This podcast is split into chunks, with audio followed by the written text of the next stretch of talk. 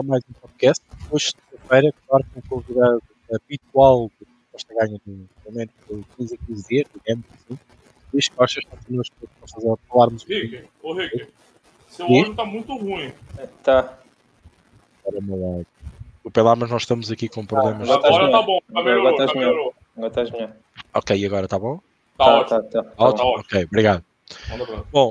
Uh, boa noite a todos, bem-vindos a mais um podcast, bem-vindos de novo ao vosso podcast Aposta Ganha. Hoje temos um convidado, o Luís, que vai estar connosco uh, pelo menos de 15 a 15 dias, salvo erro, um, para nos ajudar aqui a debater os temas da atualidade uh, e dos artigos que muitas vezes trazemos até vós uh, sob a forma descrita, uh, e neste caso falamos de expected goals. Claro, do outro lado do Atlântico, o Rodrigo César também está connosco, para também nos ajudar a debater um bocadinho uh, e a falar um bocadinho de ex-geese, se se assim podemos chamar, que está tanto na voga, tanto na moda, e foi um artigo que tive algum prazer em escrevê-lo, porque consegui também dar-vos uh, alguns sites, uh, contas de Twitter, para vocês poderem seguir, para poderem trabalhar melhor os expected goals. Não é uma ciência exata, uh, não é os expected goals que vos vai fazer ganhar muito dinheiro nas apostas, mas pode-vos ajudar, sobretudo, no fator decisivo, no fator da, da vossa decisão na aposta que colocarem uh, num determinado jogo ou evento. Sobretudo, falamos de futebol. Mas, boa noite a todos. Vou começar para a minha ronda normal, de baixo para cima. Luís, boa noite, bem-vindo. Boa noite, Ricardo. Boa noite, Rodrigo. Boa noite a todos que nos estão a ouvir. É sempre um prazer estar cá e vamos lá debater mais um assunto. Rick César, boa noite, bem-vindo. Boa noite, Rick. Boa noite, Luiz. Prazer estar com vocês aqui de novo. E vamos para mais uma missão, né? Voltando um pouquinho aos temas mais teóricos, né? Depois da gente discutir na última semana aquela questão dos youtubers, um tema acho que é importante, né? Porque tá um pouquinho. Não é. Eu, eu sempre fico cabreiro em falar que é moda, porque a gente, língua portuguesa, portugueses e brasileiros, a, moda chega para nós é, 10 anos atrasada, né? Enquanto o resto do mundo já tá usando e virou, vira moda pra gente, né? Então, não- sei se é moda ou se está na moda, mas é, o fato é que é uma coisa até um pouco mais. nem tão recente assim, mas é um tema quente ainda, eu acho que as apostas, que muita gente não domina e não tem nem ideia de como funciona ou pode usar isso para si mesmo. Eu acho interessante. Vamos embora. Sim, eu acho que também introduziste muito bem a questão dos expected goals. Eh, De facto, ehm, a moda às vezes não é moda, já, já passou de moda muitas das vezes, Eh, mas acho que é um assunto que, e a ideia do artigo é que as pessoas procurem mais, tentem saber mais, mas pelo menos tenham uma base para eh, sustentar relativamente ao- que é os eh, expected goals. Ahm, mas já lá vamos, já boa noite a todos aqueles que, que entraram entretanto. Ah, eu pedia-vos que também vocês reportassem um bocadinho a qualidade da emissão. Ah, eu estou num sítio diferente, a qualidade da internet não é a mesma que, que estava habituado a trabalhar. Ah, a nível de som, eu sei que há aqui umas interferências, nós já estávamos a tentar resolver, mas não conseguimos dar conta do recado. Algo que se passa que estranho. Uh, mas que vocês reportassem sobretudo a qualidade e sobretudo a capacidade de transmissão que passa muito pela minha internet, ok? Por isso agradecia que hoje vocês uh, nos reportassem a qualidade da mesma. Uh, entretanto, claro, dar início então ao tema de hoje, Expected Goals. Eu vou dar um bocadinho aqui o mote e depois passo aqui aos meus camaradas de, de microfone. Um, aquilo que eu quis tentar fazer é, sem dúvida, uh, dar-vos alguns sites, dar-vos algum conhecimento do que existe neste momento no mercado. Uh, o artigo uh, está no rodapé, leiam, dentro do artigo está lá uh, sites, contas de Twitter, para vocês perceberem o tamanho dos expected goals de certas equipas, de algumas equipas, de alguns campeonatos.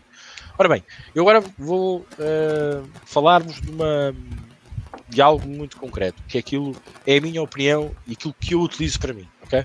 O artigo é baseado na, na, na gênese dos expected goals, mas também um, parte muito para o cunho pessoal de cada um dá e a importância que dá ao respectivo tema da moda.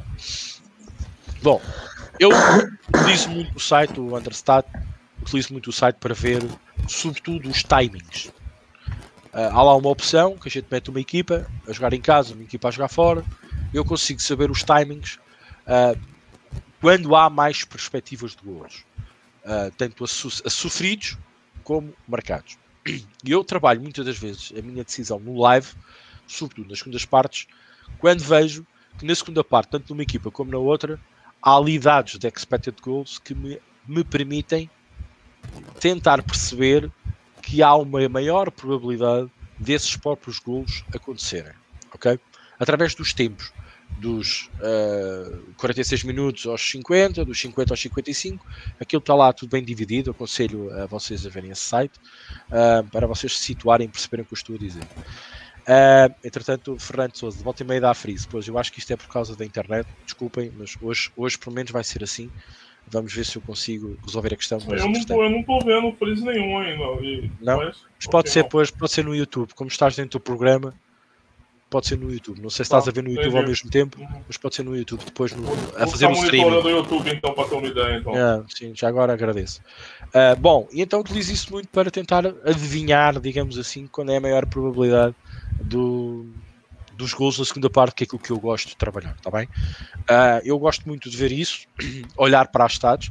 Imaginem, se vocês têm uma grande expected goals, determinados minutos, ou, ou, durante a segunda parte toda, se vocês somarem todas essas probabilidades, um, e vocês estarem a olhar para os estados, e as equipas estão em cima, estão em cima, e há, e há uma grande probabilidade daquelas equipas, porque estão a jogar por cima e estão a tentar a procurar o gol, tanto de um lado como do outro, eu acho que é quase meio caminho andado para que o golo aconteça. Eu utilizo muito dentro desta base, ok? Uh, entretanto, o Pedro Storm diz que não está a fazer freezes no YouTube. Ok, pode ser aqui o Fernando, esteja ele com problemas na internet e não nós, mas pronto. Uh, interferências de som sim, mas freeze ainda não. Ok, pronto, obrigado. Por isso é assim que eu trabalho os expected goals, ok? Eu agora vou passar a parte, dei a minha opinião pessoal, aquilo que eu costumo fazer, mas agora vou passar aqui a parte mais técnica, sei lá, para o Luís, para poder uh, esmifrar um bocadinho os expected goals, porque também vem um bocadinho à margem da última vez que ele teve connosco, falámos dos remates à baliza, uhum. e isto quase que se enquadra na mesma vertente, mas de uma maneira diferente. Luís, força, boa noite. Boa noite outra vez. Uh, realmente é um tema da moda que tem, que tem estado em voga nos últimos, nos últimos meses, ou até se calhar no último ano.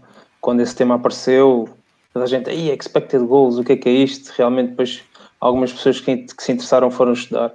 Realmente é um tema muito abrangente e, conforme o Ricardo diz no, no artigo, um, acho, acho, acho que devem estudar um bocadinho e perceber um bocadinho o conceito porque acho que muita gente não percebe bem o conceito do, dos expected goals.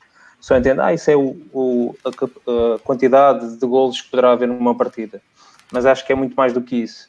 E, e além de, das fontes todas que o Ricardo, que o Ricardo vos disse no, no artigo, um, eu já tinha tido a oportunidade de ver, não sei se alguém já teve a oportunidade de ver o, o canal do YouTube do, do Opta, onde, onde eles têm uh, dois vídeos, pá, são muito bons, são brutais um sobre expected goals e outro sobre expected assists, principalmente. Uh, os expected goals têm, têm em conta, portanto, uma variável entre a localização do, do remate que é feito, o ângulo e a possibilidade da percentagem de converter um gol daquele remate, se é com a cabeça, se é com o pé, etc.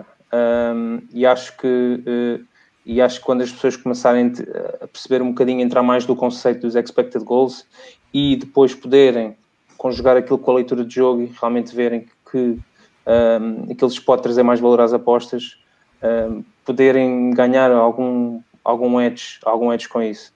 Quando eu digo ganhar algum valor nas apostas, não é olharem para os expected goals e, e com isso uh, partirem logo para apostas baseadas só nos expected goals. Da mesma maneira que eu referi uh, no, na altura que fizemos a emissão sobre os remates à baliza, que eu referi que podiam utilizar os expected goals como um complemento ao vosso modelo, isso realmente agora, agora aplica-se mais do que nunca. Uh, podem usar os expected goals como um complemento e não como uh, uma simples variável para vocês fazerem as vossas apostas.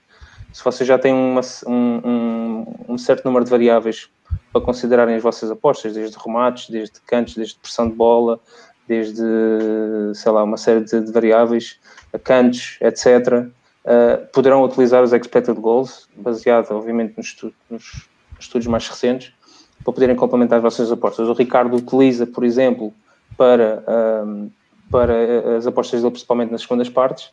Eu utilizo de uma maneira mais abrangente, principalmente com campeonatos que eu conheço bem. Eu, na última emissão, falei da questão do Brighton, e aliás, o Brighton agora uh, ganhou 3-0 ao Newcastle, mas o Brighton uh, tem sido uma equipa de, completamente de altos e baixos.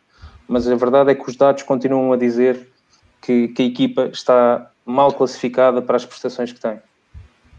Um, depois, quando olhamos, quando olhamos para exemplos mais específicos, já agora entrando um bocadinho naqueles, naqueles vídeos que eu vos falei do, do YouTube, da Opta, aconselho mesmo a verem. O canal chama-se Opta. Portanto, eles são uma empresa que coletam dados. Uh, tinha apontado aqui, fizeram cerca de, analisaram cerca de 30, 300 mil remates uh, uh, com, e, e, definiram uma posição particular desse, onde esses remates foram feitos, os ângulos que os remates foram feitos e, e os golos que foram feitos transformaram aquilo em probabilidade. Uh, e, e, a partir daí conseguem medir, conseguem medir qual é a capacidade de uma equipa ou de um jogador até de uma equipa converter as suas oportunidades de gol. Portanto, arranjando uma média para isso. Uh, podemos ir ao facto de, de, não ter só equipas, não é? De, sei lá, falando, falando, por exemplo, da Liga Inglesa, podemos olhar para equipas como o Manchester United, como, como Manchester City, como Arsenal, etc. Mas podemos ir mais longe, podemos olhar para os jogadores. Eu falei aqui do, caso do Jamie Vardy. Ele, ele, na época que eles foram campeões, e o, o, o vídeo também fala nisso, o, o Vardy teve uma, uma conversão de cerca de 19%, um, um expected goals de, de 19, que é, o, que é, o que é brutal. Mas houve um jogador que teve menos gols, mas que teve uma capacidade de conversão maior. Estou a falar do Sérgio Agüero. O Sérgio Agüero, com, com, com expected goal de 14, conseguiu um rácio de conversão de 18, quase 19. Portanto, ele converteu 5 vezes mais do que aquilo que as oportunidades diziam que ele, que ele quantos gols ele deveria fazer. Depois eles aplicam também um bom exemplo a uma equipa. A Juventus, na, na época 2015-2016, uh, começou o campeonato, só venceu 3 jogos em 10, ok? E segundo os dados que a Opta coletou, a Juventus devia ter feito cerca de 11 golos, ok? Não, 19 golos e só fez 11. E sofreu 9 e só devia ter sofrido 5. A verdade é que a partir da 12 jornada, aquele cruzamento de dados entre aquilo que uma equipa realmente, oportunidades de gol que cria e que também concede à outra equipa fazer, na segunda, na, a partir da 12 jornada, a Juventus sobrevalorizou-se e realmente já estava a converter mais do que aquilo que a média dizia e também estava a sofrer menos do que aquilo que deveria sofrer. Isso fez com que desse um volta fácil no campeonato, mas acho que também tem habituado um bocadinho, a Juventus tem habituado um bocadinho todos, todos os adeptos a fazer um pouco isso. Dá um bocadinho de avanço, mas acho que este ano vai se enganar, não é? Um, mas temos habituado a isso. Mas esse ano especificamente eles explicam bem no vídeo do YouTube e realmente é, é, eu aconselho toda a gente a ver porque é o exemplo perfeito do que é que é aplicado o conceito de, de expected goals. Quando falamos de expected assists, ainda é mais fascinante ver, ver esse vídeo. Porquê?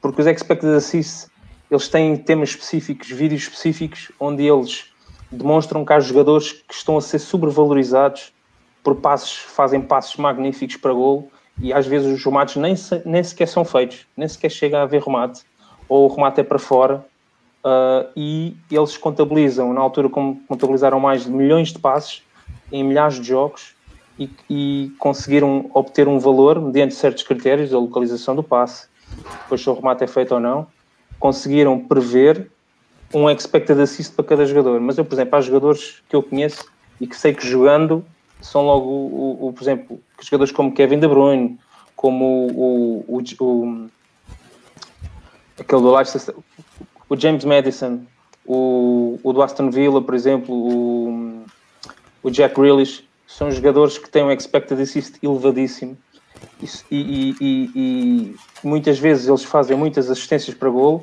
mas muitas vezes só nós vendo o jogo é que temos essa noção, a quantidade de vezes que eles fazem passos para golo e que realmente os remates nem chegam a ser feitos. Por, por outro lado, temos um jogador que às vezes faz um passo lateral, um simples passo lateral, por exemplo, que não sei se alguém viu o gol do Tottenham, a assistência do Lucas Moura para o Vinícius, é, é, aquilo é um passo para gol, contou como um expected assist, é um passo para gol, mas é um passo, não digo que é um passo banal, mas é um passo fácil de fazer. E às vezes temos aqueles passos que são feitos da linha do meio campo, que praticamente isolam os jogadores, que são passos muito mais difíceis e têm um expected muito mais baixo, mas que uh, durante o jogo são feitos vários e que esses são contabilizados. Mas pronto, também importa refletir que o Opta, e desculpem estar-me a alongar um bocadinho, mas é um, isto é um tema que fascina muito. Uh, o, o, Opta, uh, importa realçar que o Opta é uma empresa que, é, que os dados, que a base de dados é paga, não é? Faz o microfone, está a bater na tua gola. Desculpa, ok, já, já está melhor? Já, está melhor? melhor. Pronto, tá. importa realçar que o Opta é, é, uma, é uma, uma empresa com, com uma base de dados com uma base de dados enormíssima, mas que os dados são pagos, não é? Nem sempre é fácil e o Ricardo, felizmente, conseguiu-vos uh, facultar uh, uh, algumas fontes que já são fidedignas, mas, mas pronto, essas empresas como a Opta Desculpa, e outras Luís, que existem... Tu, tens aí, tu falaste uma coisa muito importante. Atenção que, eu, eu, o, por exemplo, o understat.com, uh, eu, eu, não posso vos garantir que o ali está é realmente correto ou não. Ok? Não há essa base sustentável científica real de que aqueles valores que aparecem lá uh, são verídicos. Uh, atenção, aquilo é algo que está disponibilizado free, vamos ver até quando muito provavelmente o Rodrigo vai ser mestre a falar disso, certeza. Começa frio amanhã é, é, pago. Ele, ele tem a experiência no Brasil, normalmente é assim que se trabalha, mas até hoje continua a ser frio. Eu já conheço o site há cerca de um ano, um ano e meio. Mas não acredito que aquilo vá mudar. Eu também não sei, e, e por quem tenha situações pagas, podem fazer uma pequena análise e verificar se ele está muito atualizado ou não pá, mas é aquilo que ali está. Atenção que eu não vos quero vender como aquilo uma realidade absoluta e free, ok? Acho claro. que isto ficou aqui num ponto muito essencial. Força, desculpa, Luís. Pronto, pronto são, são, são, são temas que realmente estão muito na moda, mas também importa realçar, são temas que se realmente nós quisermos aceder a uma base de dados fidedigna e completa, são, são, são dados que não estão acessíveis a qualquer, a qualquer apostador, ou seja, sem serem pagos. Uh, e depois só queria referir mais uma coisa, que já me alonguei um bocadinho, vou passar a palavra ao Rodrigo, também para, para ele explicar a visão dele, que uh, também tem que ver que os expected goals estão muitas vezes relacionados com a confiança de uma equipa.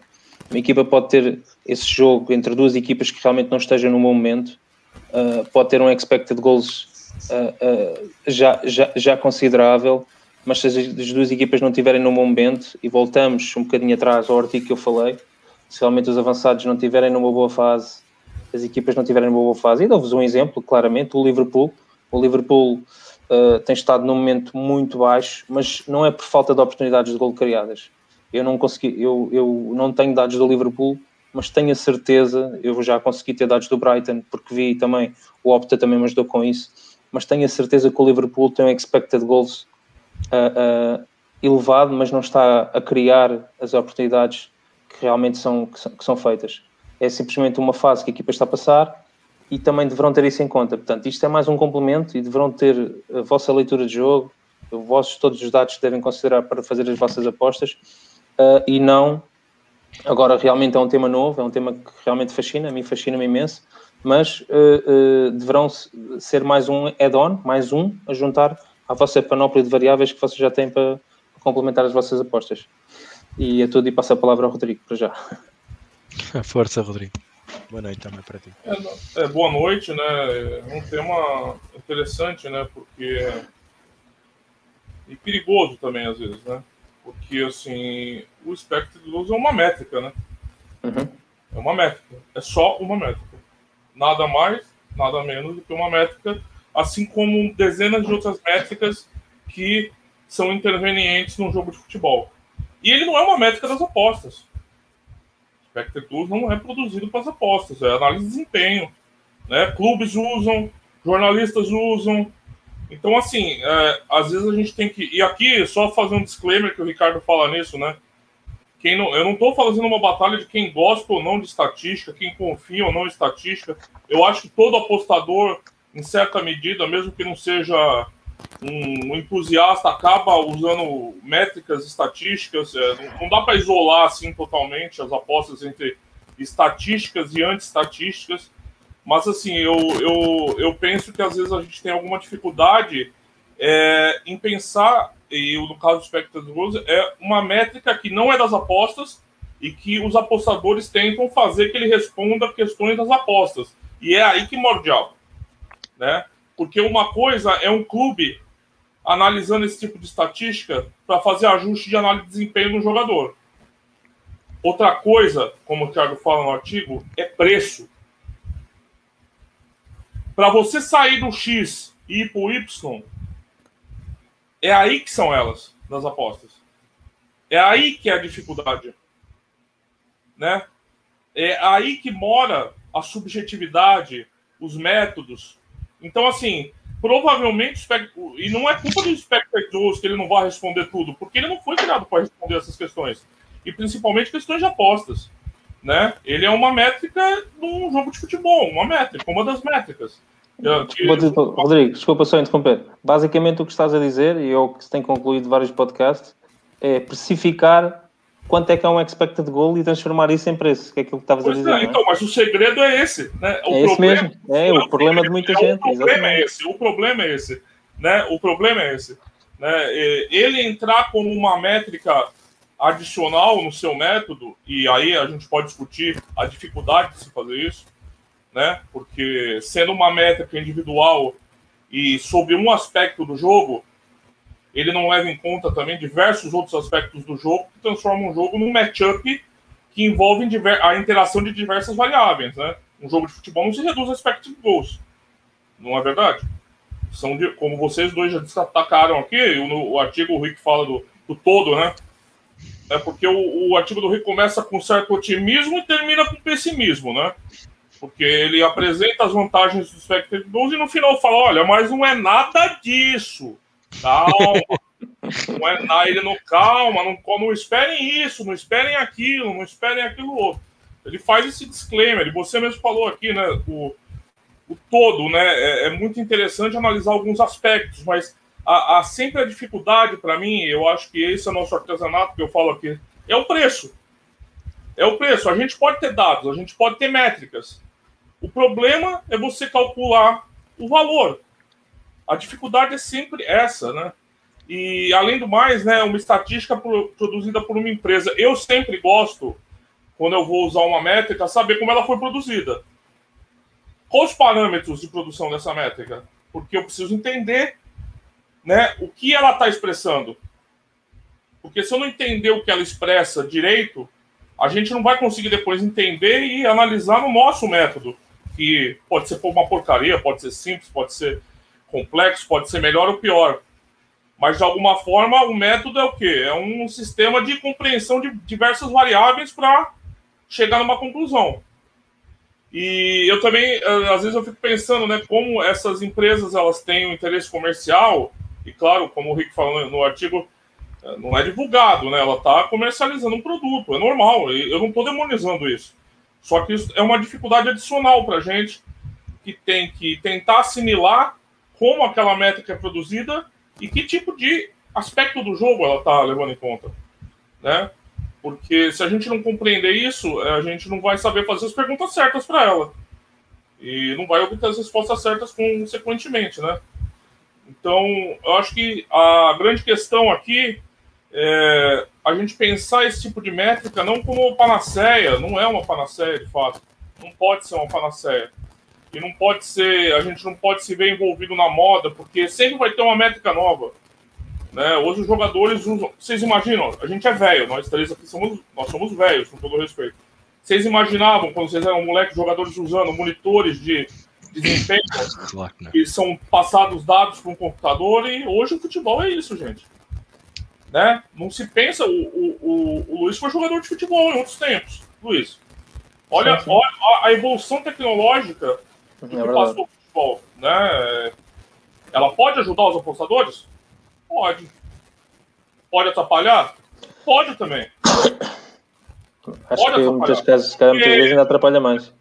Ontem eu tava, até teve uma discussão no grupo lá, e não é um tema que tenha diretamente, era valor em múltiplos, tá? Não tem nada a ver.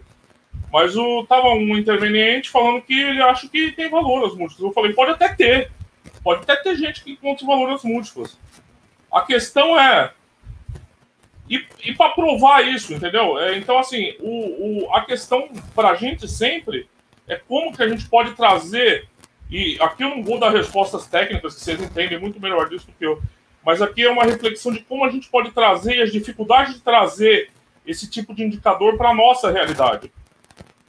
Porque eu já falei várias vezes aqui, nós somos uma, uma classe de plagiadores, os apostadores. A gente não produz conteúdo nenhum.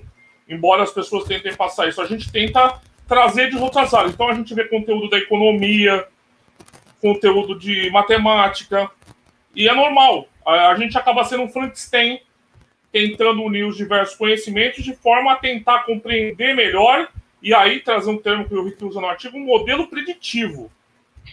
Porque nada dessas estatísticas, elas são preditivas. Essas estatísticas são descritivas. O Spectrum Goals ele usa dados anteriores para projetar uma realidade ali. Ele não está querendo dizer que o próximo jogo do Manchester City vai ter X gols. Não, ele diz que com todos aqueles dados envolvidos, os expected goals naquelas condições do Manchester City é esse. Nós, quando vamos apostar, fazemos o pulo preditivo. Ou, se o expected goals é X, nesse jogo aqui, que está no segundo tempo, contra o Fulham, logo, né? Essa, essa inferência, quem faz são os apostadores, mas a métrica não promete isso, né? É, eu achei outro aspecto interessante também, que é a singularidade, né? Da produção da estatística. O Luiz é um especialista em futebol inglês, Premier League, né? Ele é um cara que se debruça sobre isso. Mas lá no. O Rick fala, você vai comparar o Brasileirão com a Premier League? Como é que você vai lidar com esse modelo? Como é que você vai adaptar esse modelo para esses dois campeonatos? Porque, desculpem, eu não vejo muitos apostadores que se dedicam só a um campeonato. Como é que essa gente está pensando a utilização dessa métrica? Pulando de galho em galho. Você entende? Pior do que usar uma ferramenta é usar a ferramenta errada num processo. Né? É, é muito difícil você imaginar né, que a gente tenha um método analítico que leve em conta uma métrica como essa e seja capaz, como o Rick falou no artigo, de analisar a Premier League, Brasileirão e Campeonato Argentino. Como ela vai interagir de forma única num método analítico para procurar valor? É, a, aqui é uma dificuldade enorme, eu enxergo, é uma dificuldade enorme. Como você vai operacionalizar, né? Como você torna operacional um método, porque dificilmente você vê apostadores que vão analisar de forma tão singular cada campeonato. Um método geralmente é mais generalista e você aplica num conjunto limitado de campeonatos. Como você traz uma métrica tão singular, tão subjetiva de cada campeonato, que ela, é, ela emerge de características tão individuais por um pensamento mais geral, né? Não sei se agora eu estou viajando aqui, vocês me, vocês me controlem aqui se eu começar a ficar muito lisérgico aqui, muito drogado. Mas, não, eu, acho, eu, acho, eu acho que na Argentina é que era mais expected cards, consoante a entrada. De... Também não. Por exemplo, por exemplo né? Boca Juniors. River Plate, expected cards, 15. Pois é. E acho outro, outro aspecto interessante também é a questão da, das casas de apostas, né? É, é, vale sempre a gente pensar, né, que qualquer estatística existente disponível, elas terão acesso antes de nós. Claro. E, e, vão ter um nível técnico de utilização para precificar melhor do que a gente, porque nós somos cada um apostador, o Rick modela ali, o Luiz ali, mas você está meio sozinho. Você tem limites é, físicos e técnicos ali estabelecidos, o que não acontece com a casa de apostas. Então, é, esses, esses parâmetros universais, eu acho que a gente sempre sai perdendo como apostador, se a gente focar só neles, tá? Eu acho, como eu digo sempre aqui, é a subjetividade que nos salva, né? É o nosso método, é aquele, é aquele, é o nosso telhadinho que a gente cria ali que pode ser alguma diferença qualitativa a nosso favor quando a gente fala de apostas, né? Porque se a gente for lutar com as armas que estão disponíveis no mercado, a gente vai perder a gente sistematicamente vai perder. E natural que perca. Não estou fazendo, novamente, não faço juízo de valor aqui. Só digo que, nesse sentido, a gente vai perder sempre, né? Porque é, eu acho que é na subjetividade que, que a coisa a coisa pode melhorar um pouquinho para a gente. Então, acho que o Rick fala, né? Como eu disse, o final do artigo é, é mais, é mais, é, é mais triste, assim, né? Que não é solução para nada, é só uma ferramenta adicional pode ser importante. E eu acho que a dificuldade mesmo aqui, eu acho que a dificuldade sempre para a gente é porque a gente não está querendo só se informar sobre futebol, a gente não quer estar querendo só se informar sobre o desempenho do time, a gente tem que se informar nisso com base para fazer uma aposta. É óbvio essa ideia? É óbvio, mas às vezes as pessoas esquecem. A gente está tentando fazer uma predição e que essa predição, no agregado, traga lucro a longo prazo. Então, quando eu olho essas, essas ideias, eu acho elas bastante interessantes, só que geralmente quando eu penso em operacionalização e como a gente vai trazer ela para a realidade, eu, eu vejo que existem alguns obstáculos que às vezes ficam um pouco intransponíveis. É, mais ou menos assim, eu sei que não é uma visão muito técnica do, do processo, mas é mais ou menos como eu penso conceitualmente esse tipo de, de métrica. Muito bem, Rodrigo. Uh, não, não, falar, eu acho, eu acho que, é assim, eu acho que nós temos que abordar sempre qualquer tema que seja, seja ele moda ou não moda, sempre por diversos prismas. O Rodrigo traz aqui algo muito importante. Isto pode ser tudo, mas também pode não ser nada. Eu, eu agora vou-vos dar e vou-vos dar aqui um lamiré relativamente àquilo que o Rodrigo esteve a falar, agora de uma maneira mais prática. Uh, vamos imaginar, o meu modelo, falando de um exemplo prático e uma coisa que eu conheço e que os consiga transmitir da melhor maneira. Por exemplo, o meu modelo estatístico é um modelo centrado, uh, por exemplo, não tem, não tem expected goals. Nem sequer olho para isso. Não faz sentido olhar para isso. Porque eu acho e considero, e eu vou pegar um bocadinho na frase que o Rodrigo disse, de que uh, nós precisamos de no nosso modelo preditivo, que eu falo também no artigo, de, de encontrar algo que nos dê valor.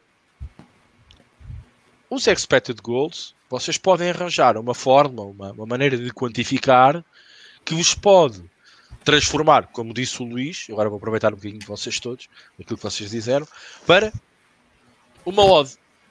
E depois compará-la com uma odd dada pelo market maker, por exemplo. E isto e isto pode ser um, um, um modelo preditivo bastante elaborado e bastante construtivo. Agora, o Rodrigo fala de outra coisa muito importante que é pode ser errado para o vosso modelo, mas acho depois isso, mais tarde ou mais cedo, vocês vão perceber que os expected goals podem não ser uh, o ideal da vossa análise para aquele modelo. Porque pode não ser. Não é uma verdade suprema. Não é isso que os vai apostar melhor. O Rodrigo trouxe aqui o Dark Side of the Moon, como assim podemos chamar, não é? Porque é esta a verdade. Nós temos que usar as coisas quando temos e podemos usar aquilo a nosso favor. Como eu disse, por exemplo, o meu modelo preditivo não trabalha com expected goals, nem com expected assistant, nada. Trabalha. Eu tentei criar um modelo o mais puro possível. E foi isso que eu fiz. E experimento, revolto a experimentar, eu até amanhã até me posso voltar atrás e achar que aquilo realmente precisa dos expected goals para eu decidir alguma coisa. Não sei, não pode ser, mas eu acho que não. Mas lá está, cada modelo preditivo, vocês a única coisa que eu vos posso dar e aconselhar é, vocês olham para aquilo, mas não decidem durante a base daquilo. E vocês apontam. Isto é a minha opinião. E vão dizer assim, ok, neste jogo eu vou no over 2,5. E depois vocês apontam ao lado os expected goals de cada equipa, os expected assists também de cada equipa. E vocês vão fazendo essa monitorização. Quiçá vocês depois de verem os resultados e verem o que é que aconteceu nos jogos e colocarem os resultados, vocês vão perceber se aquilo pode correlacionar de alguma maneira com o vosso modelo preditivo até aquele momento. e depois experimentar e verificar se aquilo a longo prazo vos pode ser lucrativo ou não. Isto é muito importante. E deixo aqui a minha, a minha digamos, uma sal e pimenta nesta, nesta questão, porque eu acho que o Rodrigo tem muita razão naquilo que disse, da maneira como disse, e acho que todos nós temos que olhar para esta questão como um todo, como eu escrevi no artigo, e o que para uns os expected goals podem valer muita coisa, para outros não vale nada. Por exemplo, eu no meu modelo preditivo de pré-live, os exploited goals não contam para nada, mas utilizo o meu modelo, entre aspas, de live com expected goals, sobretudo na segunda parte e sobretudo com os tempos. Quando é que é aqueles tempos quando há a probabilidade de haver mais gols? Então vocês perguntam, oh, Ricardo, mas porquê é que queres saber os, os tempos? Pois é, porque eu posso ter uma odd agora de um 60, mas daqui a 20 minutos já tenho uma odd de 2 e 2 e 30. Isso pode ter valor. É aí que eu vou buscar o valor. Por exemplo, o fator tempo aqui pode ser muito crucial nos expected goals. Ok? Esta é a minha partilha. Luís. Um, importa realçar uma coisa que o Rodrigo falou muito bem. Os expected goals apareceu porque é uma ferramenta acima de tudo comercial para as equipas. É, são avaliações, são um modelo de avaliação de desempenho que é que basicamente as grandes equipas europeias utilizam para contratar jogadores. E, e, voltando aos vídeos do Opta, eles deram um bom exemplo do, do Marres, o Riyad Marres, quando, uh, quando o, o, o Leicester foi campeão, produziu mais assistências do que aquela que devia ter produzido, e, e, e, no ano a seguir, no ano a seguir, foi exatamente o inverso. O ano a seguir, o, Leicester City, depois de ser campeão, como toda a gente se lembra, quase que teve de lutar para não descer de divisão, e foi o inverso. Ele realmente produziu os expected assists foram muito mais altas do que realmente as assistências que ele efetivamente fez. Portanto, se um clube que vai contratar o Riyad Mahrez vai juntar os dois anos, tem que pensar efetivamente se separa os anos ou se realmente os junta num só e faz uma média. E, e, e aí é bom para os, os clubes, todo, os departamentos de scouting, os, eh, as direções de futebol, contratarem o jogador, perceberem e poderem desmistificar isto tudo e no ponto e ao detalhe. Portanto, quando nós estamos a ver isto na, nas apostas, eu acho que para quem está a entrar agora neste, neste mundo dos, dos expected goals, acho que pode ir um bocadinho que é aquelas apostas. Eu não sei se vocês fazem, eu já eu faço pontualmente, são apostas recreativas, que é apostar num gol de um jogador a marcar. Não sei se o Rodrigo também se costumas fazer isso ou não, Ricardo.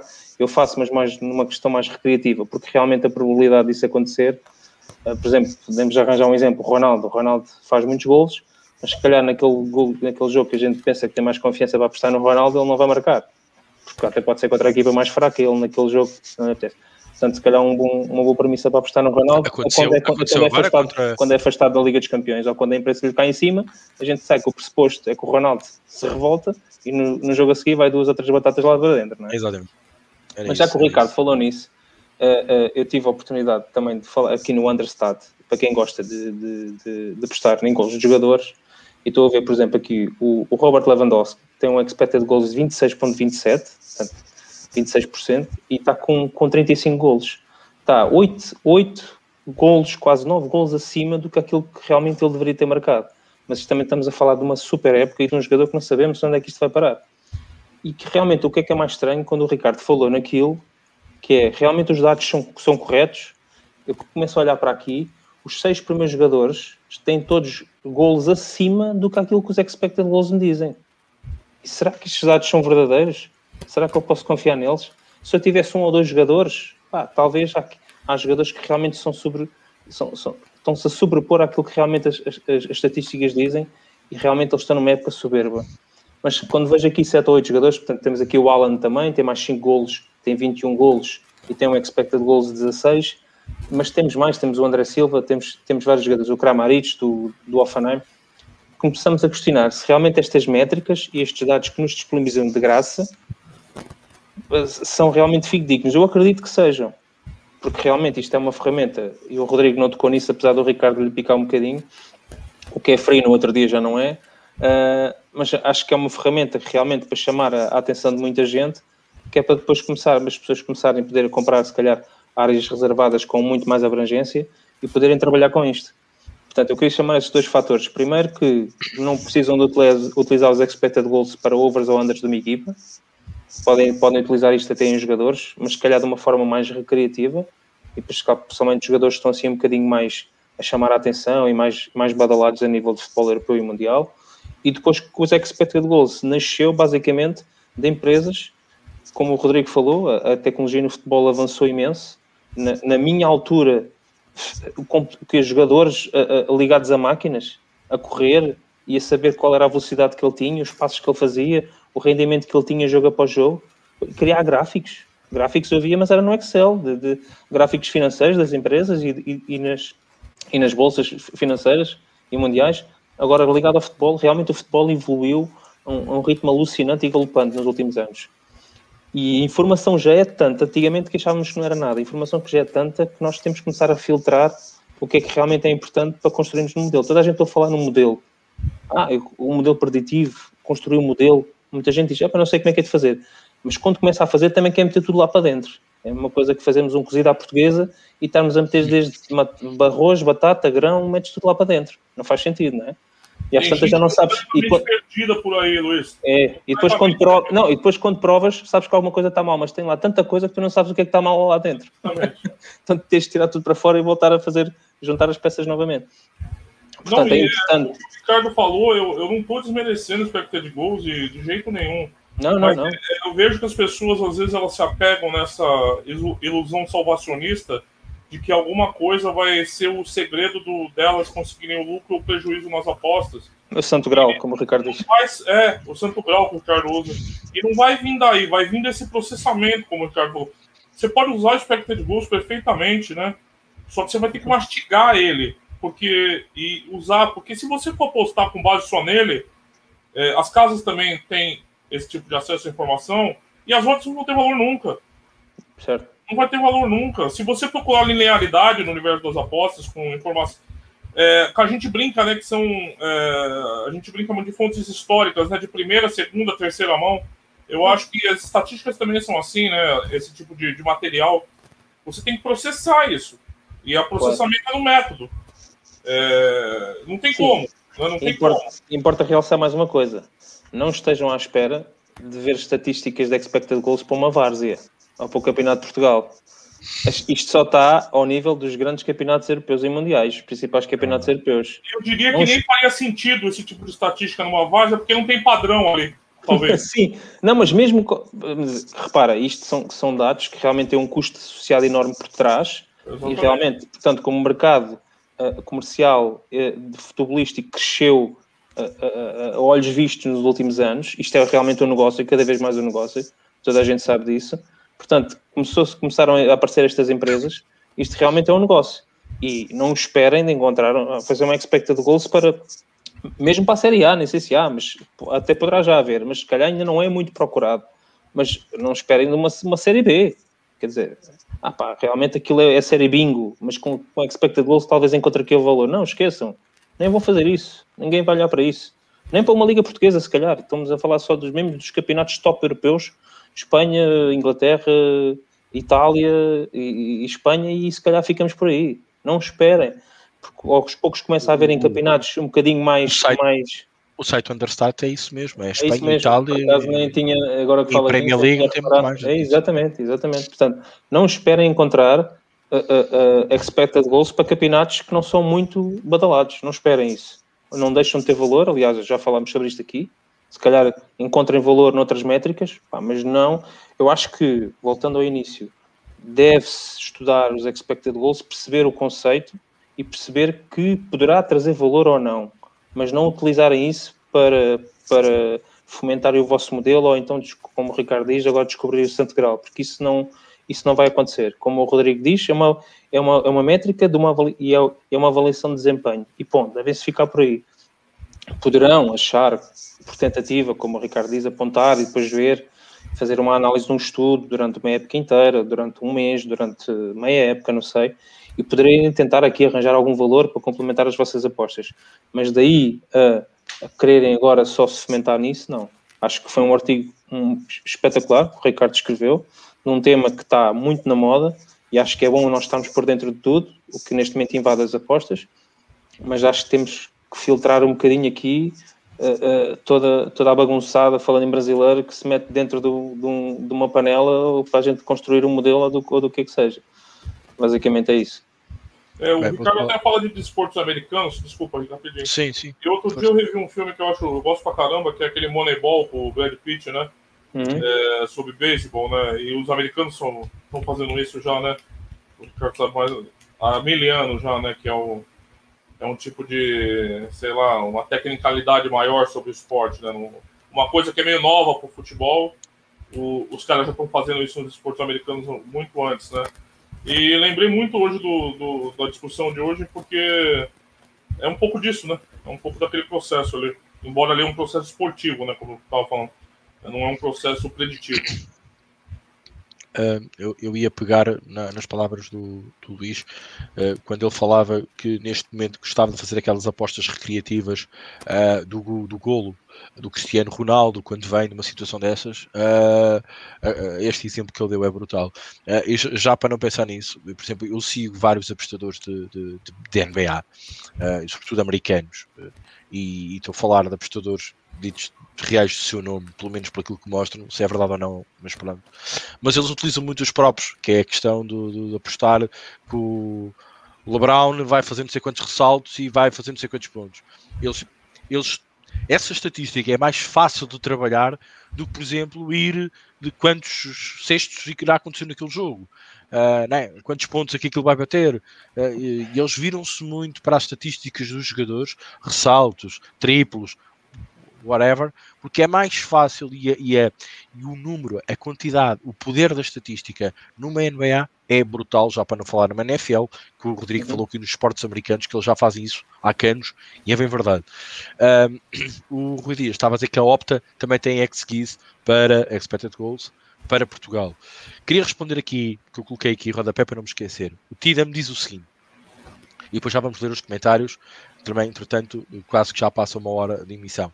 Os expected goals são um mapeamento do que podemos esperar em relação a golos. No artigo, afirma-se que as casas de apostas especificam melhor os overs do que os unders. Neste caso, podemos encontrar EV mais nos unders? Eu gostava de responder esta pergunta particularmente porque nós andamos aqui muitas das vezes, alguns, algum tempo, a falarmos desta premissa. E esta premissa é o quê? É, maior parte das vezes, as casas de apostas preocupam-se muito provavelmente com a maior procura que os apostadores têm dentro dessa própria casa.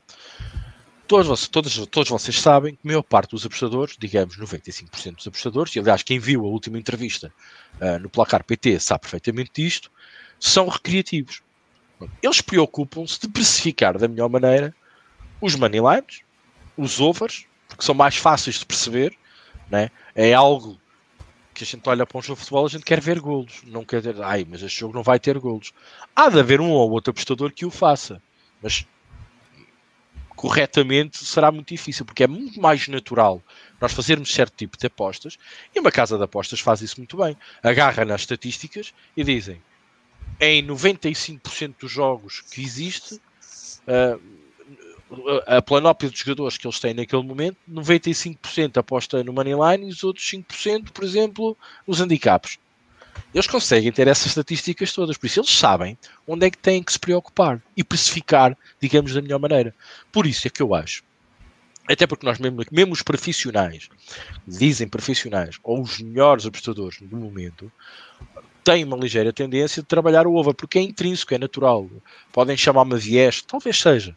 Mas eu continuo a dizer, já falámos aqui muitas vezes, até com o Rodrigo e não só, que muitas das vezes o valor está nos unders. Porquê?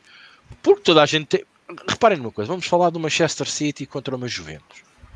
Quem é que se arrisca aí num under?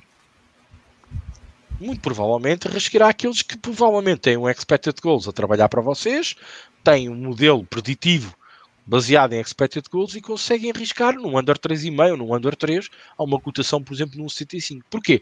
Ah, porque às tantas é uma final da Champions e ninguém quer perder aquele jogo, mas muito provavelmente as casas de apostas também o sabem.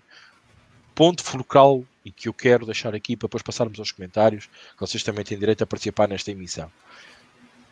O Rodrigo disse uma coisa essencial: preço.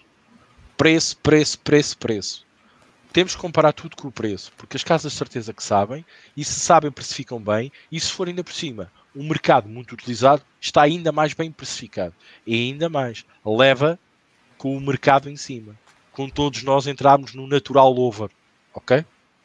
E de vez termos uma odd de um 70, que devia ser uma odd natural, mas com o peso do mercado com o peso das nossas vieses, porque nós encontramos mais valor e conseguimos adivinhar melhor, alguns de nós, no over, essa odd já não está num 75, está para aí um 65, ok? Só queria deixar esta premissa, acho que foi essencial para fecharmos o, o tema uh, em si. E agora, Rodrigo, agradecia que lesse os comentários, por favor. Obrigado. É, comentário. Boa noite. Sobre os Spectres Goals, tem um bom exemplo para falar se quiserem. Marítimo e Famalicão. Marítimo venceu a batalha dos Spectres Goals. Não sei, vocês que acompanham isso aí. Nuno Marques, boa noite. Boa noite, Ricardo Costa, Rui Silva, RG, Daniel Borges, mais um direto de Santos. Meu Deus, já tem o Serjão DJ, que é de Santos, eu e o Daniel Borges. Eu acho que a cidade mais representada aqui no podcast de forma direta é Santos. Fernandão, volta e meia da Frida, já leu. Pedro Strom, boa noite. O Bruno tá vendo também. É, Fernando Souza tá nos dados móveis, tá gastando Snake, boa noite, um abraço. O Lúcio Oliveira de Borba, eu acho, eu acho o expected goals por arremate mais útil que o total. Considerando quanto maior o expected goals por arremate, melhores são as chances criadas. Tudo depende do modelo da finalidade que se usará. Então, tem sempre essa ressalva final, porque é isso mesmo, tá certo, é, depende sempre como vai ser usado. Vamos supor que o expected goals fosse perfeito a métrica perfeita, maluco. E ele expressa mesmo. O Spurs vai fazer três gols naquele jogo. Expected goals da hora tá, dar o negócio vai ser três gols. Qual ia ser as odds disso daí na casa de apostas? 1.20. É, de alguma forma é. você vai ter que mediatizar sempre, né? Isso aí. Eu vou ler nos comentários se vocês quiserem me interromper, vocês ficam à vontade, tá? Por favor. Ok.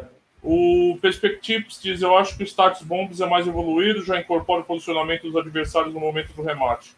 Posso estar em erro, mas na última pesquisa que fiz li algo do gênero. Não sei se vocês conhecem status bomb. Não, uso, não conheço, mas vou, mas vou ver. Obrigado. O Rui Dias, se tivermos a falar do Oddsmaker, sim, não temos spotters de precificar melhor, mas uma vez que as odds chegam a PT, então existem diferenças consoante a intenção da casa, onde podemos ganhar. Pedro Strom, a conclusão triste que se tira é que se houvesse um método rígido de resultados, provavelmente já não permitiriam essa aposta correspondente. É verdade. É verdade. É verdade. Eu posso, posso só dizer uma coisa ao Pedro Strom? Claro, vai Pedro Strom, eu pedia-te encarecidamente que me contactasses via Telegram para eu te mostrar. Eu só te vou mostrar uma vez. Os cursos pagos, não, não, não, para te mostrar só te vou dar um exemplo de um padrão para tu perceberes se eu tenho ou não tenho razão. É aquele lá? Sim. Ah, tu sabes qual é, porque eu já te contei há muito tempo. Vou-te dar isso, é um padrão. Agora todo mundo vai querer, hein? Vai receber até foto é... de piroca, no... foto, foto erótica no, no Instagram, em troca, hein? O, o Rui Dias fala não concorda, existem métodos lucrativos. Não, eu acho que o que o Pedro quis dizer é que se algo fosse, como a gente falou, se algo fosse tão linear e explícito, essa coisa, sim. obviamente. Foi mais essa mensagem, sim, sim. Foi mais essa mensagem. ele não quis dizer que não existem métodos lucrativos, eu acho. É. O Felipe Galhardo, no fim, é o volume que vai dizer se é lucrativo ou não. Se em vez de usar estatística para especificar, eu usar para escolher os melhores jogos, especificar pelo meu rate. Por exemplo. Tá. Tudo bem. Eu, eu no outro dia, o... desculpem, no outro dia ouvi uma, uma, um, apostador estrangeiro uh, a dizer que estava a pensar seriamente fazer um power ranking das próprias apostas. E esta, hein? É o momento Inception, né? Aquele filme Inception, né? Eu fiquei assim. Este gajo é, é capaz de ter alguma razão. Ah, se, ele já tiver mil, se ele já tiver mil tipos, desejo-lhe sorte. Vou, vou, investigar. Vou investigar é, o que é que o gajo vai fazer. Se a postagem dele for bem estatisticamente relevante, ele vai encontrar provavelmente mercados que ele é mais assertivo do que outros, sem dúvida. Ligas que ele é mais assertivo. Eu acho que a ideia é essa, né? Se não, é. errado. É, o Power Ranking até consegue saber quando é que ele está melhor numa liga ou noutra. É, então, quando ele vai melhor, ele, a, a dificuldade só aí você manter sempre atualizado e pegar o time, né? Os times constantes, né? Exatamente. O, o Rui Dias diz pode ser uma questão de avaliar o risco-retorno. Consoante o perfil de risco de cada um, existe campeonatos, um dado método pode ser lucrativo, outros não. É verdade. O Rick já leu a mensagem do Tidan. O, o Rui Dias complementa. Contrariamente à lógica, odds, retorno. Se a odds parecer muito boa, melhor não ir. Temos que assumir que estamos errados, mas vendo o jogo vai perceber. Ele está dissertando aqui sobre o Pedro Strong andam sempre à procura de métricas, o ser humano tem essa tendência de encontrar padrões e tal, mas geralmente a coisa não resulta. Eu acredito que é para diminuir o risco, né? Os padrões, eles. É, toda a indústria da. Toda a gênese humana, a indústria da história humana é a busca de padrões para diminuir risco. Então não seria diferente com a gente. É, para filtrar também, né? É. O Pedro diz: já temos uns aninhos valentes nisso, acabo sempre por abandonar. Boa noite, Pocket Man. É, aí o, eles estão discutindo aqui. É, uma questão. O, o Rui Dias diz: Não concordo, Ricardo. As casas põem as odds considerando os volumes esperados em cada mercado. Deixa-me só responder. Então, Rui, o que é isso? O que é isso? Se, se, as casas sabem que vão ter um maior volume ali, significa que há uma maior procura, certo? Não percebi, Rui. Explica-te. Se quiseste dizer outra coisa, escreveste outra. Ou então eu não estou a entender. Mas é normal. E ainda, ainda te vou dizer mais, Rui. É que as casas, cada vez que tu apostas e que nós apostamos, eles conseguem saber e perceber aquilo que tu estás a fazer. E porquê é que o fizeste. Depois eles comparam aquilo com outros fatores e conseguem perceber. Vamos imaginar, vou dar um exemplo estúpido e aberrante, porque é assim que elas fazem. Vamos imaginar quando o Cristiano Ronaldo joga e vais, por exemplo, comparar o over 2,5, a linha de abertura, a closing line value, e depois comparas o volume que aquela linha teve e, a movimentação dela, por exemplo. Mas agora, sem o Cristiano Ronaldo, a linha certeza abriu noutra posição, porque o Cristiano Ronaldo é uma pessoa que normalmente faz sempre um golo, no mínimo, mas a linha tem que subir ali uns tiques e o volume que foi procurado isso. Baixar, depois, a linha tem que baixar sim. e não subir. sim, a linha tem que baixar e não subir. Uh, sim, eu estava a falar da odd, desculpem. Uh, a odd tinha que subir e não subir uns ticos e não descer. Uh, e depois conseguem comparar isto. Então, eles conseguem ler o mercado melhor que ninguém. Porquê? Porque eles são o mercado. Eles estão a saber o que é que cada um de nós está a fazer. E nós estamos a fazer outra coisa grave. Estamos a ensinar, muito provavelmente, o algoritmo que, que, que o provider tenha, ou seja, quem for tenha, a melhorá-lo. Porque se, se, se, tu, Rui e eu começarmos a ver se há uma padronização entre o Cristiano Ronaldo jogar e fazer a ver o golos, estou a fazer uma coisa muito óbvia. Há, há mais. E quando ele não joga, a, a linha é outra e a, e a odd é outra. E, se nós andamos a aproveitar esta decalagem, só vamos aproveitar isso 3, 4, 5 vezes no máximo. A partir daí, meus amigos, o algoritmo vai corrigir essa situação. É só isso. Tá certo. O Lúcio de Oliveira diz que o status bombs considera, como já falado, a posição de cada jogador na hora do remate, como também altura e velocidade. Chico Del Mundo, grande Chicão, boa noite. Ao ouvir desde o início, vou ler o artigo ver os sites. Como já disse, esse ano estou em gols.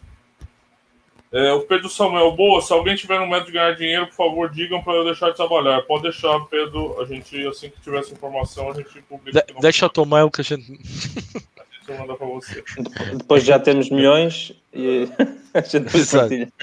Exatamente, a gente depois partilha. Uh, bem, Maltinha, isto está, uh, uh, aqui a cena do Stats Bomb, acho que vamos ver, vamos ter que olhar, então está-se a falar muito disso. Eu por acaso conheço o site, mas não, não nunca, nunca, explorei o site, nem, nem, sequer sabia que tinha essa oportunidade de, de verificar isso. Vou, vou, vou apontar aqui. Uh, de facto, obrigado pela partilha também. Um, e é isso que aqui que nós também trazemos e queremos trazer ao podcast. Uh, diversos links, sites, o que for. Uh, o Aposta Ganha não limita nada disso, porque é algo que vos ajuda a apostar melhor e é esse o intuito deste podcast e também desta comunidade. É a partilha de conhecimentos. Um, eu queria-vos uh, deixar esta nota final e dá aí mais um comentário que o Rodrigo já colocou aqui em destaque uh, e já lá vamos. É que pensem muito uh, sobre a maneira como vocês apostam, porque o, a maneira como vocês analisam e apostam pode-vos dizer muito. E vocês têm que se identificar com isso. E vocês vão experimentar A, B, expected goals, expected systems, remates à baliza, remates fora, as fora de jogo. Uh, e vocês há, há de haver uma altura que vocês vão encontrar, e digo ao Pedro Strom, vão encontrar o tal padrão. Vocês vão começar a ver, por exemplo, um padrão, lembro-me na altura aqui dos lives com o Rodrigo, com a Raquel, eu dizia assim da Raquel, Raquel, quantos, quantos, quantos cantos? Ah, cinco, foram três seguidos, ok, parou os cantos, pá, está aí há 10, 15 minutos que pararam os cantos, pá, cheira-me que vem e gol. E isso muitas das vezes acontecia. É um padrão. Ah, mas tudo que é padrão também tem o seu desvio padrão. Nós temos que saber é quando é que isso acontece para não o fazermos, ok? Só, só um à parte. Rodrigo, tens aí mais um comentário em, em destaque? É um eu acho que mais um comentário bom do Tidan, que foi o mesmo membro que você leu o outro comentário. Outro ponto interessante do artigo é o X against. Expected goals against, sim. Delirem com o meu inglês. Nessa perspectiva oposta, os parâmetros de onde parte o chute e quem o faz permanecem os mesmos? Interrogação. Se puderem comentar mais, eu agradeço. Ou te dá? Luís, força. Eu acho que sim, uh, porque o Ricardo deu um bom exemplo. Se estivermos a fazer o Manchester City e os Juventus, vamos só olhar para os remates que ambas as equipas fazem e que re realmente não sofrem a possibilidade de sofrerem remates sempre que jogam contra outras equipas, porque o expected goals against faz uma média e não diz que realmente são só jogos contra equipas fracas ou com equipas mais acessíveis ou até mais difíceis. É uma média, uma métrica que é medida de vários jogos que essa equipa já fez Portanto, acho, eu, eu, eu falo por mim, não é? Eu, tenho, eu gosto de analisar sempre os ataques e as defesas de ambas as equipas. E o Ricardo deu, uma, deu, deu um bom exemplo. No Manchester City Juventus, o valor poderá não estar do, do lado do under. Duas, duas defesas que realmente anulam os ataques, por isso, por isso é que muitas vezes vemos. Eu falei nisto no, no último artigo, no, na última vez que fiz o primeiro podcast, sobre os remates à baliza. E, e, e falei na questão do Manchester United os derbys do Manchester United este ano fora, vejam quantos 0-0 houve. Manchester City Manchester United. Chelsea Manchester United. Manchester United Manchester City. Arsenal Manchester United. Vejam quantos 0-0 houve numa Premier League. Quem é que... Agora vejam o valor que essa linha tinha, já não digo o under 3, o under 2,5, o under 1,5. Mas quem é que tem aquela palavra dura, quem é que tem para ir lá com, com isso, com essa rota? Quem é que vai num under desse jogo? Realmente, se calhar, o valor poderá lá estar, não é? Porque a maior parte, como o Ricardo disse, o volume, que as casas de apostas já precificam, porque é o que as estatísticas dizem, pois percebem realmente todos os apostadores estão aí lá. Portanto, acho que devemos calcular as métricas todas. Expected goals for, neste caso a favor, e o against, que é contra seja de, uma, seja de um jogo de duas equipas grandes, seja de duas equipas mais acessíveis. Acho que devem ter sempre essas duas métricas, eu tenho em consideração. Não sei se é a vossa análise também. Sim, eu acho que disseste tudo nesse aspecto. Uh, eu acho que, que oh, pode, oh. Ser, pode, ser, pode ser uma boa métrica uh, para perceber e entender quando é que o jogo pode ter uma tendência mais under até do que over. Por do exemplo. que over por exemplo. Quando, quando a expectativa até é toda over, não é? Exatamente. Uh, vou, vou, só dizer, oh, Ricardo, deixa-me só, eu há bocado falaste da NBA, eu queria falar numa, numa coisa que é, agora estamos a falar com o expected goals, é realmente é moda, e é, e, e, e, levando um bocadinho em comparação com a NBA, eu não sou apostador da NBA, mas ouço e comecei, a, e corrigem-me quem, quem perceber da NBA e quem já apostar na NBA há muito tempo, há quanto tempo ouvimos falar de duplos duplos e triplos duplos? Eu não me lembro de ouvir falar isso há muito tempo isso agora são apostas que estão muito na moda, mas que pegaram. E quando agora vejo, uh, uh, uh, assim, eu não posto na NBA, mas adoro ver os, os resumos e alguns jogos. Muitos estão muito tarde. E conheço muitas pessoas que vêm, que são especialistas em NBA. Mas não parece que seja uma métrica que existe assim há tantos anos. Eu não, não me lembro daqui a alguns anos desta parte, ouvi falar de duplos, duplos e triplos duplos. E foi uma, uma, uma estatística que realmente, quando apareceu, pegou moda e agora as pessoas e as casas utilizam muito essa estatística. Eu falaste no, no LeBron James e quando eu vejo os resumos da NBA sou esse eles a dizer fez um duplo-duplo, fez um triplo-duplo, não é? E, e ah. só para dar aqui um termo comparativo que os expected goals poderão vir a aparecer cada vez mais nos ouvidos dos apostadores e até serem uh, misturados com outras métricas e quiçá ouvirmos se calhar outros novos termos no futuro não é expected goals, mas de outras métricas que sejam combinação de duas ou três métricas e eles arranjam um para isso. Era só isso. Só para finalizar aqui, o Pedro Strom falou a melhor ferramenta que pode ter a experiência. Eu desafio de padrões estatísticos, confio cegamente em intuições de que tem experiência nisso. Mas as intuições, Pedro, eu vejo como uma estatística não formalizada. Exatamente. É, é se, tiver valor, se tiver valor. É um processamento que sua mente faz, levando em conta diversos tipos de dados e variáveis que estão lá já, mas que não, você não formalizou totalmente. A gente tá, já discutiu isso aqui no quesito feeling, lembra, Ricardo? Uma, uma vez que a gente falou de feeling. O feeling é isso, né? Eu acho que a, a questão é só a formalização ou não. É isso. Bom, é Maltinha, é... O fala que sempre existiram seus stats na NBA. Eu realmente não sei se. Okay, eu acho mas, que isso. Mas eu não, não, eu não ouvia falar muito antigamente. Eu acho que existem as stats, mas uh, não existia a aposta disponível para fazer isso. Acho. Pronto, é isso. É isso ou pelo menos não era tão usual ter, uh, ou ter para ter profundidade uh, de volume interessante para as pessoas Uhum, poderem apostar. Exato. Digo eu, penso eu de que. Uh, mas pronto, uh, mas isso os especialistas da NBA saberão melhor do que eu Claro. falar sobre isso, como é óbvio. Bem, Maltinha, falámos um bocadinho de expected goals. Acho que tirámos aqui um, um bom panorama do que é, do que não é e dos cuidados a ter. Acho que foi um bom podcast de complemento ao artigo que foi escrito. Um, acho que tentámos debater aqui uma vez mais uh, os prós e contras uh, de um tema da moda, de um tema mais, digamos, dinâmico. Eu, acho, eu sinceramente concordo aqui um bocadinho com o Rodrigo, acho que já foi mais moda do que agora. Um, e acho que é essencial termos todos a preocupação de olharmos para estes valores, para estas estatísticas, seja elas quais forem, e temos que dar o devido importância. E acho que nós referimos um bocadinho de tudo, dos medos, dos prós, dos contras, daquilo que se deve fazer, que não se deve fazer, algumas dicas, alguns sites para vocês poderem pôr o olho.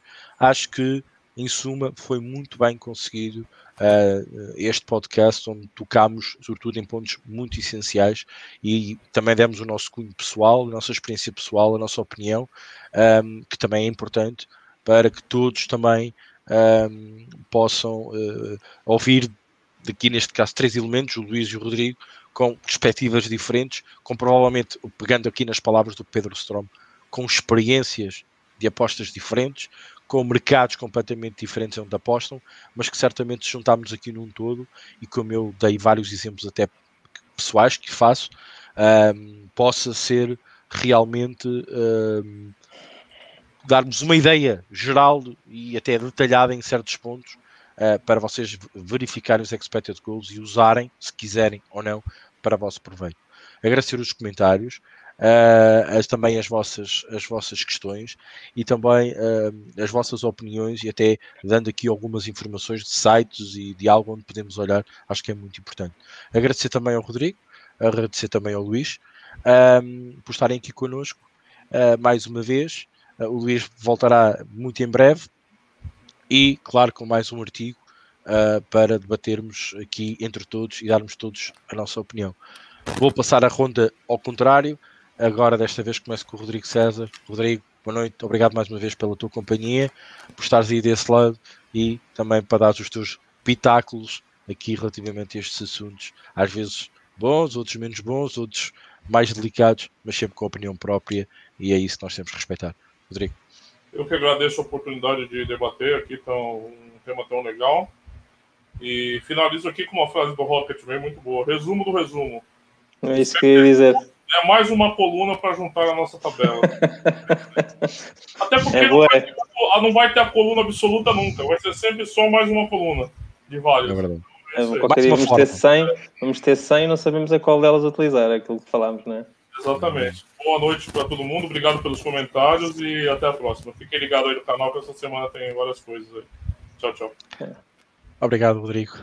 Luís, mais uma vez, muito obrigado pela tua estrondosa aparição aqui no podcast. Vai ser um habitué termos aqui o Luís mais vezes, com a sua especialização na Premier League, com a sua modelização, com a sua visão sobre as estatísticas.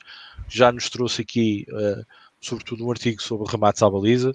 Aconselho também a ler. E agora complementando aqui também algo que ele já vinha a falar sobre os expected goals e ele confidenciou-me que eu tinha-me antecipado a ele e que fiz um artigo sobre expected goals e ele estava a pensar fazer um sobre isso. É eu desafiei-o ainda mais a complementar ainda melhor o meu, o meu artigo porque acho que informação a mais nunca é demais. Luís, obrigado, força. Ah, obrigado, boa noite, boa noite e obrigado por este podcast fantástico, como, como, como, é- como são sempre, mas este em especial, um tema que eu, como o Ricardo confidenciou, ah, já tinha na manga, mas não tem qualquer problema, eu falei com o Ricardo, aliás, eh, continuo a tê-lo pensado e no futuro vou fazê-lo, mas não fazia sentido fazê-lo agora, Ah, mas nada melhor do que debatê-lo aqui ao vivo, com, com, com dois gurus, com dois gurus que falam tão bem sobre variados temas e agradecer a todos as vossas dicas. Já recebemos aqui um site que não conhecemos, recebemos aqui outras dicas e quando eu, dou, quando eu falo da NBA é só daquilo que eu ouço falar, não sou especialista em NBA e agradeço desde já todas as dicas e todos os comentários que colocam aí e até ao próximo. Então, obrigado a todos e boa noite. Obrigado, Luís. Obrigado, Rodrigo. Obrigado a todos mais uma vez. Por hoje é tudo. Acho que foi um podcast muito interessante, o artigo está aqui por baixo. Aconselho também a ler o artigo do Remates à Baliza, porque também fala um bocadinho desta perspectiva de usar as estatísticas a nosso favor.